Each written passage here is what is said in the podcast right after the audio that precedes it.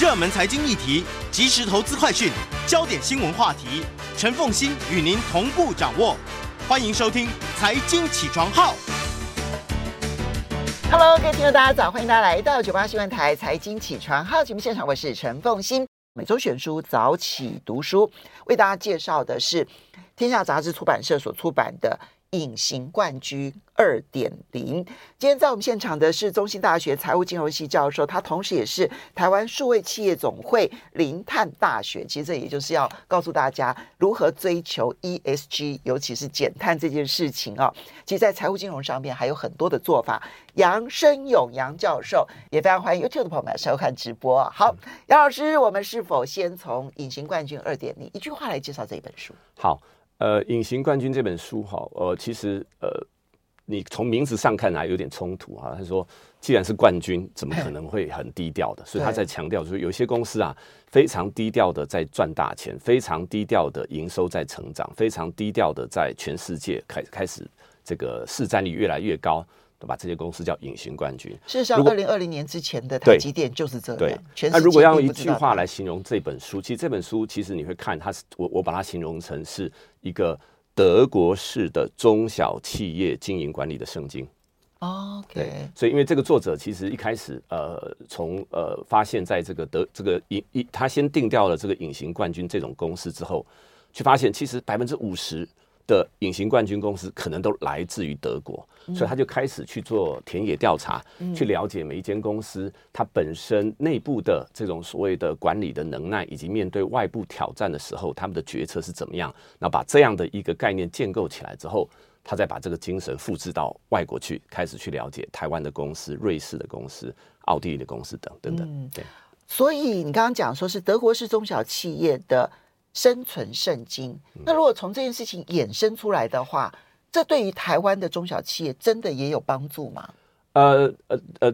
当然有帮助哈，因为呃这本书里面其实特别提到几件事情哈，就是说呃他拿了两个总体经济数据给大家看，就是说 in in terms of 就是那个出口的这个总额啊哈，全世界第一大出口国跟第二大出口国是呃中国跟美国。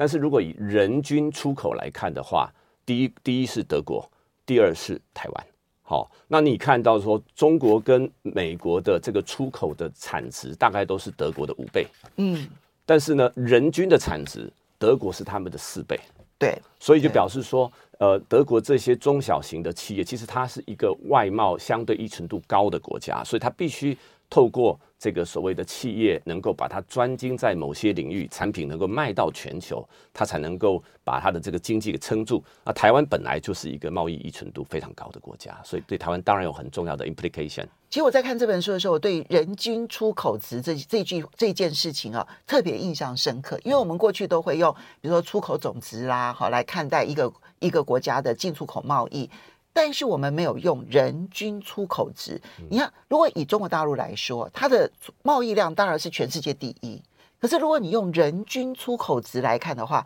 其实是极低的。是啊，但是台湾就不同了。台湾的人均出口值的，我记得我那里面看到好像是两千美金吧？哈，好，反正我我记得看到那个人均出口值相当的高。我我我就回头去算了一下，哇，那比例非常的高。所以，嗯，怎么样子在？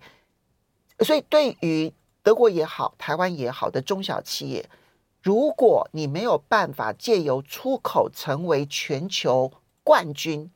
那么你的生存就会承受极大的压力。这就是为什么德国适用的中小企业生存圣经对台湾也适用。接着我们要来介绍这一本鼎鼎大名的赫曼西蒙啊，其实三十年前最早提出“隐形冠”“隐形冠军”这四个字啊，是早在他三十年前就提的概念了。那嗯，西蒙。在三十年前提了这个概念，到现在二点零，它有没有什么概念上面的变化啊、呃？好，其实呃，我我觉得呃，西蒙教授其实就针对他自己二二二三十年前的作品哈，那持续的，如果我们把它当做我们在呃做学校教管理个案，他就追踪这些过去非常成功的企业，它能不能够持续的成功，或者说市场上会不会有一些新的这个挑战者呃进来。那当你讲到时间的推演的过程当中，那我觉得比较重要的就是我们必须对于这个所谓整体经济的发展，全球的所谓全球化的趋势、全球的这个地缘政治的变化，以及新兴科技的改变，其实都会对这些过去可能很成功的公司变成很大的挑战。所以西门这本呃二点零，其实呃概念上就是呃把过去三十年的隐形冠军的企业做一个。呃，统整式的 summarize，但是同时他又提出这些公司在未来的十年到二十年的光景，他面对这些全球的呃地缘政治也好，这个所谓的科技的一个改变，以及这种全去全球化的这个精神的情况底下，他应该要怎么应应这样的挑战？嗯。这本书大概分成五大部分，前两个部分呢，其实就去谈隐形冠军的定义是什么，它的这个整个崛起是为什么会崛起。后面三大部分其实都是如何的来看待新挑战了，不管是全球化开始逆全球化，又或者是面对的不管是数位化啦、生态系啦，或者是 ESG 啦，那么各式各样的挑战应该要如何的去应对？那我觉得其实这个应该对中小企业，尤其台湾中小企业有启发。那我们还是定义一下隐形冠军好了。隐形是什么意思？冠军又是什么意思？好，呃，隐形呃，在它的定义里面，就是这个公司其实它对于这个呃，对于大众一般大众来说，它的知名度是相当相当低的。好，那从商业的角度来讲，说这些企业它可能去呃做的生意，大概都不是 B to C。嗯，应该都是 B to B，它大概就是在产业供应链里面扮演非常重要的角色。所以它客户并不是一般消费者，而是其他企业。但是呢，它为什么又是冠军？就是说，呃，就它在呃整个市场来讲，能够被它讨论的公司，要不然就是在全球在这个领域里面前三名，好，或者是在某区域，比方说亚洲、亚太区或者是欧洲第一名。好，这样的公司，而且呢，它的年营收要低于四十亿美元，这样的一个比较中型的企业，它把它定义成为隐形冠军。所以你看啊、哦，它必须要做全球生意，而且在全球做到 number one 啊。但是呢，它又必须它的营业额不能超过四十亿美金哦。它并不是要高于四十亿美金哦，因为低于四十亿美金，它就很可能是一个大家可能觉得不太熟悉的公司啊。对。大家不熟悉，可是他在可能是一个大的供应链过程当中，他扮演了极端重要的角色。而这个利基型的市场，它在全球占比可能是第一或前三，或者它在某一个州，好，比如说在我们在亚洲或在欧洲或在美洲，它是 number one，它是第一名。这样子的公司，它就会定义为隐形冠军。所以台积电曾经是他心目中的隐形冠军，但他现在已经显性了，对 他现在已经是完全全球知名了。可是台积电从隐形冠军，然后走到显性冠军，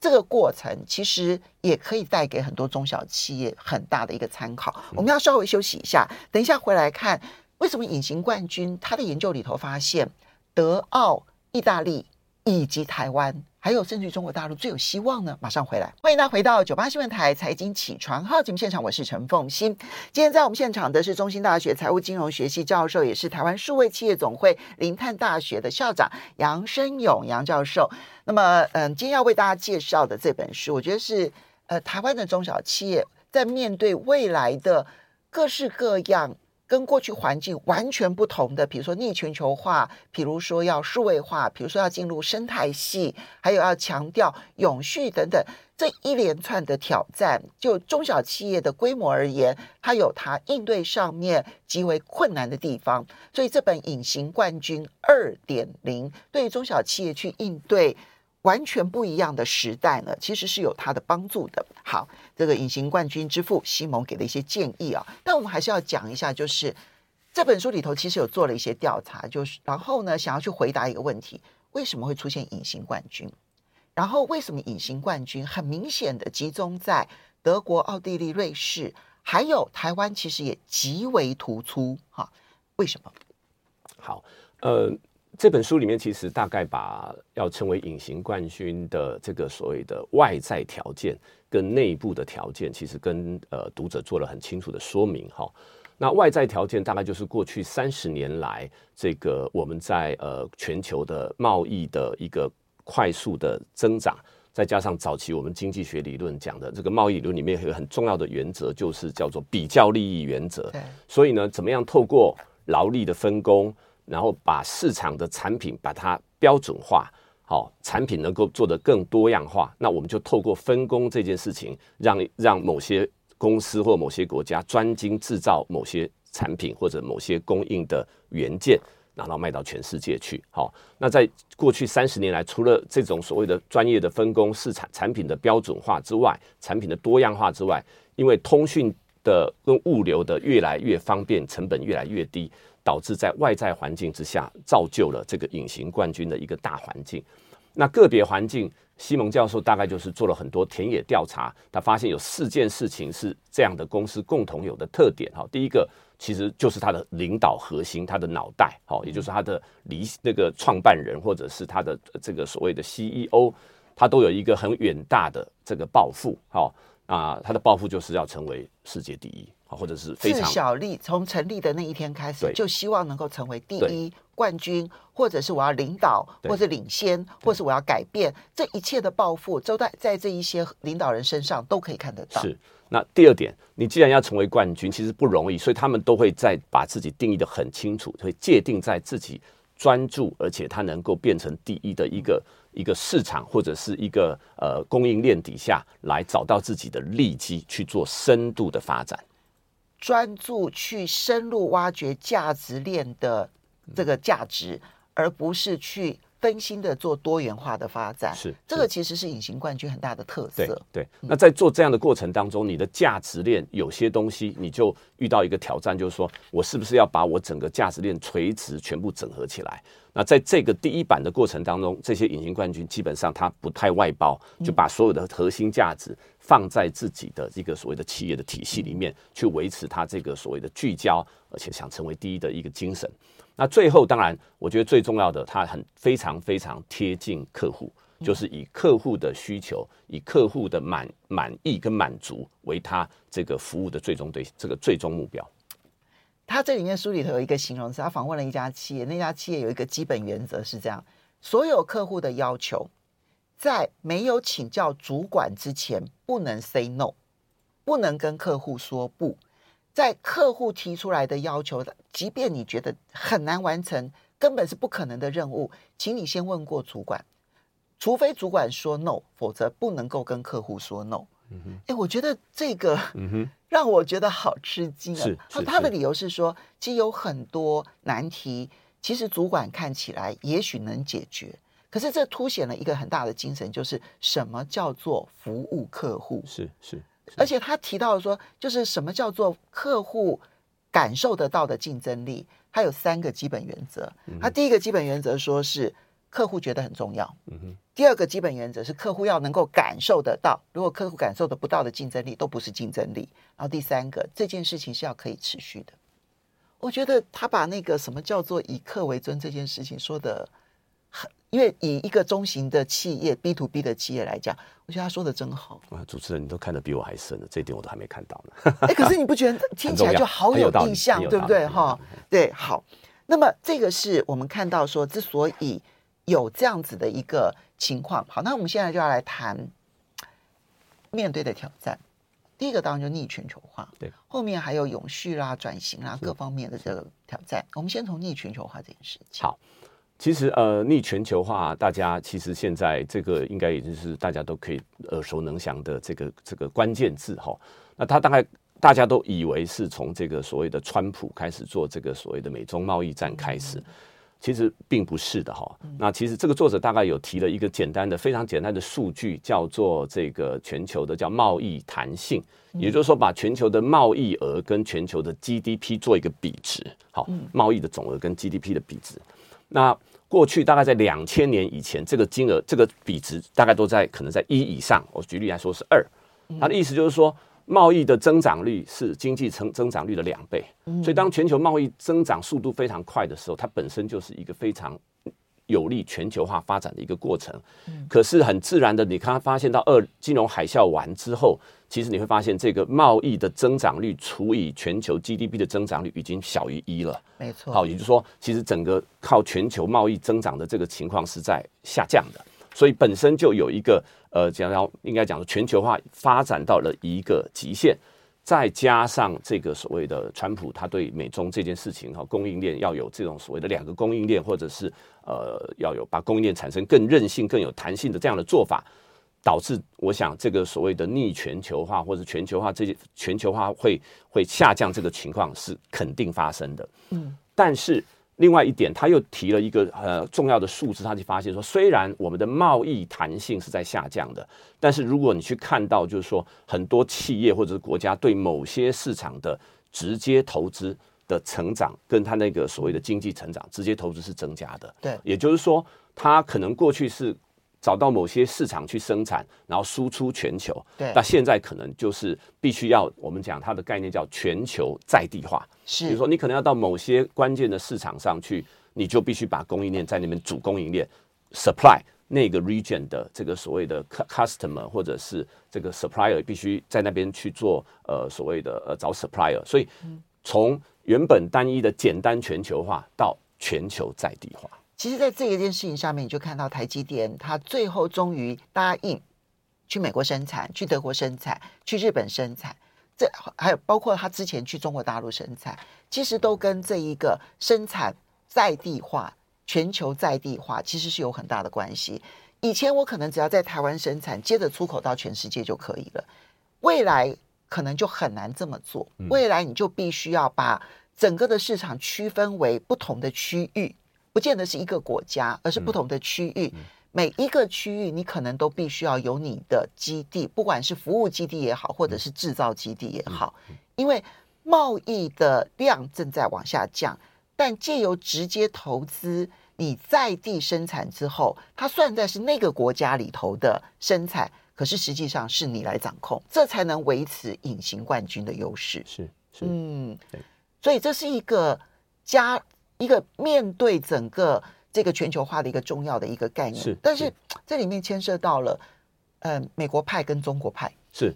那所以呃，我想就是说，我就把它稍微再更聚焦一点，对于比方说台湾的隐形冠军遇到的一个比较大的挑战，就是说。以前你一套资金、一套人马就可以应付全球的市场，你现在可能必须要有两套资金、两套人马、两套剧本。那这个时候，当然你我们大家知道，台湾的中小企业其实都很都很勤扣啦，哈，很很认真经营。但是其实面对到这种呃全球趋势在改变的时候，我们讲说这个这个天要下雨娘要嫁人，它是没有办法改变的哈。这时候。最需要有一些些一个政策上的，或者是我们有工协会的协助，让他们能够在面对这样的挑战，要两套剧本、两套资本，哦，这个两套人马的时候，他能够呃因应这样的一个呃转型啊。对，杨教授，你觉得台湾在这方面的阴影做得好吗？能力强吗？OK，这个其实是隐形冠军。为什么西蒙先把这件事情列为最重要的一点？因为既然是隐形冠军，表示它的规模不大。是是。当它规模不大的时候，还必须要去因应两套剧本、两套人马。是，其实是压力很大的。是。是呃，因为我本身没有在公部门哈、哦、做很多服务，所以我说要去 comment 这样的政策，我是比较呃就比较保守的去讲，就是说。呃，我们可以从公部门跟民间的这个应应能力去来来讨论哈。第一个就是说，从公部门来看，我们经济部工业局大概在二零一六年的时候，因为西蒙教授这本书出来，他们也希望说能够呃透过我们主主动寻找台湾的这个隐形冠军，来政府给他一些些协助。让它能够更 focus，或者能够更有有有能力去面对全球的市场，所以我们也做了所谓的中间企业的评选，好、嗯，叫 Backbone Enterprise。从二零一六年现在做了七年，嗯、那被选到中间企业的这个被能够入选的公司，其实政府大概都会在它的，如果它能够专精，它能够呃适度的更全球化，我们都会给它一些这个所谓的呃管理上的，或者是呃政府会给他们一些支持啦，好。但另外一个，我觉得台湾很很很重要的地方就是民间的力量。其实我觉得中小企业其实呃虽然呢本身遇到这种所谓的结构式的市场环境改变，它的遇到的挑战很大。但是我倒觉得他们常常会用组织的力量、工协会的力量，或者是组织的力量，大家一起来把这个呃成本大家共同来 share。简单来讲就是打群架。打群架。那我我刚刚您介绍，我现在在台湾数位企业总会，其实我们大概基本上的工作就是我们的团队啊，大概过去也是经营中小企业的社群经营大概二十年，所以我们有非常多中小企业的这个朋友在在身边。那当然，面对到现在两个转型，叫数位转型跟零碳转型，大家不知道怎么做，所以我们也就透过这样的一个概念来组成一个这个联盟，大家打群架。好，所以不管是逆全球化，或者是我们刚刚提到的另外的挑战。怎么样子打群架呢？马上回来节目现场，欢迎大家回到九八新闻台财经起床号节目现场，我是陈凤欣。在我们现场的是中兴大学财务金融学系教授，也是台湾数位企业总会零碳大学校长杨生勇杨教授。那今天为大家每周选书早起读书介绍的是《隐形冠军二点零》，天下杂志出版社所出版哦。好，这对于台湾的中小企业，其实不要讲中小企业，我觉得台积电啊，像这样子，它已经不是隐形冠军，它是冠军，但已经是全球知名。的冠军呢，恐怕都有很大的启发，因为面对的环境出现了很大的挑战，一个是逆全球化，另外就是新的商业生态系，还有数位转型、永续要求，甚至于包括创新的要求，这些事情究竟要如何的去面对它呢？杨教授。呃，首先我我们从这个生态系这件事情来来讨论，就是说，其实我们大家对于台积电的成功，大家都耳熟能详，但是你要有这个护国神山的背后，其实要有很多的护国小小的小群山，也就是说，它一定是一个呃供应链的一个组合。那呃，过去啊、哦，台湾大概新竹科学园区，它是一个透过产业聚落，让这些供应链能够聚集在一起。但是我觉得现在所讲的生态系，可能不是只是一个供应链本身，它包含了资金，包含了教育，包含了这个所谓的呃网络，全球的这这些网络。那我们可以看到未来啊，呃，特别是中小企业。呃，你单打独斗是基基本上是没有办法的，你一定要加入所谓的生态系当中，在生态系里面来去找到自己生态系里面最最重要的价值。那生态系有所谓的产业链的生态系，或者是商业的生态系。哈，那我们看到就是说，未来其实商业生态系对于中小企业来讲可能更重要，包含我。遇到了这个需要大的资金，我对于全球市场不了解，是不是有这样透过生态系能够找到一些解决方案？那供应链过去二三十年，其实本身我们大概供应链本身都已经建构好供应链这件事情，所以从生态系的角度来讲，我觉得商业生态系未来的发展可能比产业产业供应链还来得更重要。嗯我第一次听到商业生态系的时候，我第一个想到的当然就是产业聚落，对哈。那这台湾非常熟悉，新竹科学园区是一个科技业的产业聚落。那中部地区可能是属于精密机械的产业聚落，甚至于包括脚踏车，其实也是在中部地区。那南部地区可能会有一些，比如说像是呃重工业延伸下来的，比如说螺丝螺帽啊这个产业聚落，这些我们可能熟悉，这是地理上面的产业聚落。可书里头有一段话，我觉得还蛮有意思，他说。过去我们称为商商业生态系，我们会用很多方法来形容，比如说策略联盟，比如说合作，比如说产业群聚、虚拟组织或者是网络。所以他讲这一段啊，就是要告诉大家，不是只有产业聚落叫做商业生态系。刚刚提到的，不管策略联盟、合作，或者是网络，或者是虚拟组织，其实都很重要。这个是台湾相对比较不熟悉。可是，其实反而可能对未来更重要的，是是，是啊。那还有挑战、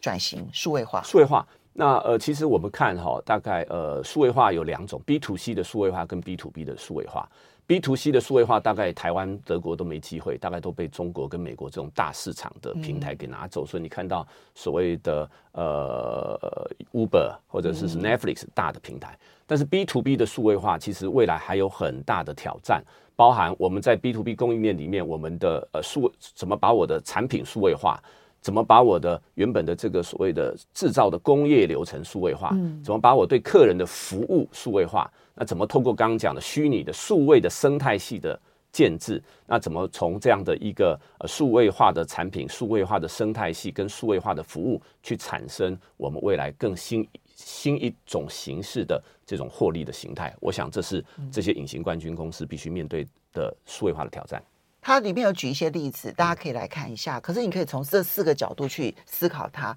数位化的产品、数位化的服务，然后数位化的工业流程，好，这个很重要。还有数位化的生态系，这四种不同的数位化的途径，如果有任何一个途径没有思考清楚、没有做到位的话，可能很容易被淘汰。这是中小企业现在面对的大难题。是可是啊，做数位化已经很辛苦了，还要做永续哦。那永续，我觉得挑战就非常非常的大。我现在就很多服务很多中小企业，他们说啊，老师，我们生存都有问题了，还要有这么多成本去做所谓减碳啊，去做这种所谓反符合国际的这种要求。但后来我发现，其实跟我们在合作的中小企业就发现说，其实呃，我们先不要呃想的这么远哈。我们最简单的讲，我们在做近零减碳的过程当中，我们第一件事情帮中小企业去梳理它的能源管理。哦，因为你的能源管理好，其实你对于减碳就有很大的这个帮助。但能源管理好的话，其实你的用电量也节省了。嗯，所以很多中小企业发现，刚开始都有对我们这种所谓的呃 ESG，特别对环境这件事情有很有很大的这个呃叫做踌躇啦，哈，犹豫啦。但是你发现说，其实如果我们能够在呃执行 ESG 的过程当中，能够帮助到中小企业，也能够节省成本，找到利基。找到它未来转型的策略，我觉得是非常重要的。所以我常讲，我们在推动 ESG 或是零碳，很多国家市场认为这是目的，我个人认为它是手段。我的目的是要让我的中小企业创新升级。有道理。那我们就来讲创新这一个领域好了。嗯，这本书有让有一段也让我印象深刻，就是他特别去比较了，就是嗯中小型的这一种隐形冠军，然后跟一般大企业在。创新投资上面，不管就投资占营收的比例，还有员工的人数，是其实你会发现，这些中小型的隐形冠军在人员还有资金上面的投入都远远大于大公司。是是，可见呢，他们是知道说创新对他们的重要性的。是是。是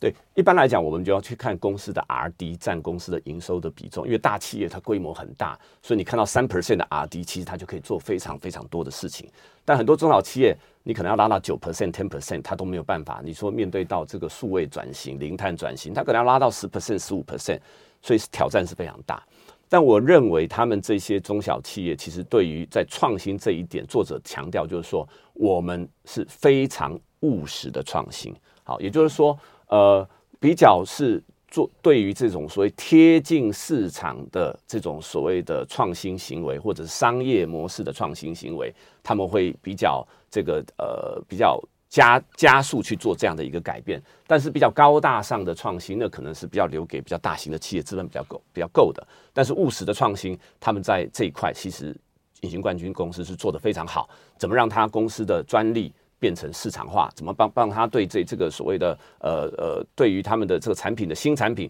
怎么样能够把这个价值可以产生？我觉得这是他们的第一要务。他提到了一句话，他说，就是因为他当然很多人都会用创新这件事情是用专专利数字啊来做比较，他认为用专利数字来做比较可能会有迷失啊。他真正觉得重要的是世界级的顶级专利，这个比较重要。嗯嗯嗯嗯、那所谓的世界级顶级的这种专利。就是你用了之后呢，你有了这个专利，别人还得来跟你去，比如说申请啦，或者是要付费啦，或者是就必须要绕道，没有办法在这个领域跟你竞争，这才叫做世界级的顶级专利。而他也提到了一句话，他说：“欧盟跟德国的弱点不在研究，而在于商业化。”他讲的是欧盟跟德国的弱点，但我觉得台湾这个部分的弱点可能更。最严重是，对不对？是，就是说，呃，我们台湾其实，在国际的贸易上，过去是很多很优秀的这个杰出的企业家，提着一个皮箱去跟人家做生意，就能够做出来了。嗯、但是在这种生态系的体系，你不是去谈生意而已，你能够跟这个所谓的呃你的客户或者你潜在的供应商、你的客人，大家能够有一个 networking，而常常持续的这样的 networking，我觉得很重要。那我觉得商业模式跟这种所谓商业的转型，其实对台湾的中小企业跟企业主是一个很大的挑战。好，今天要非常谢谢杨生友教授来导读《隐形冠军二点零》。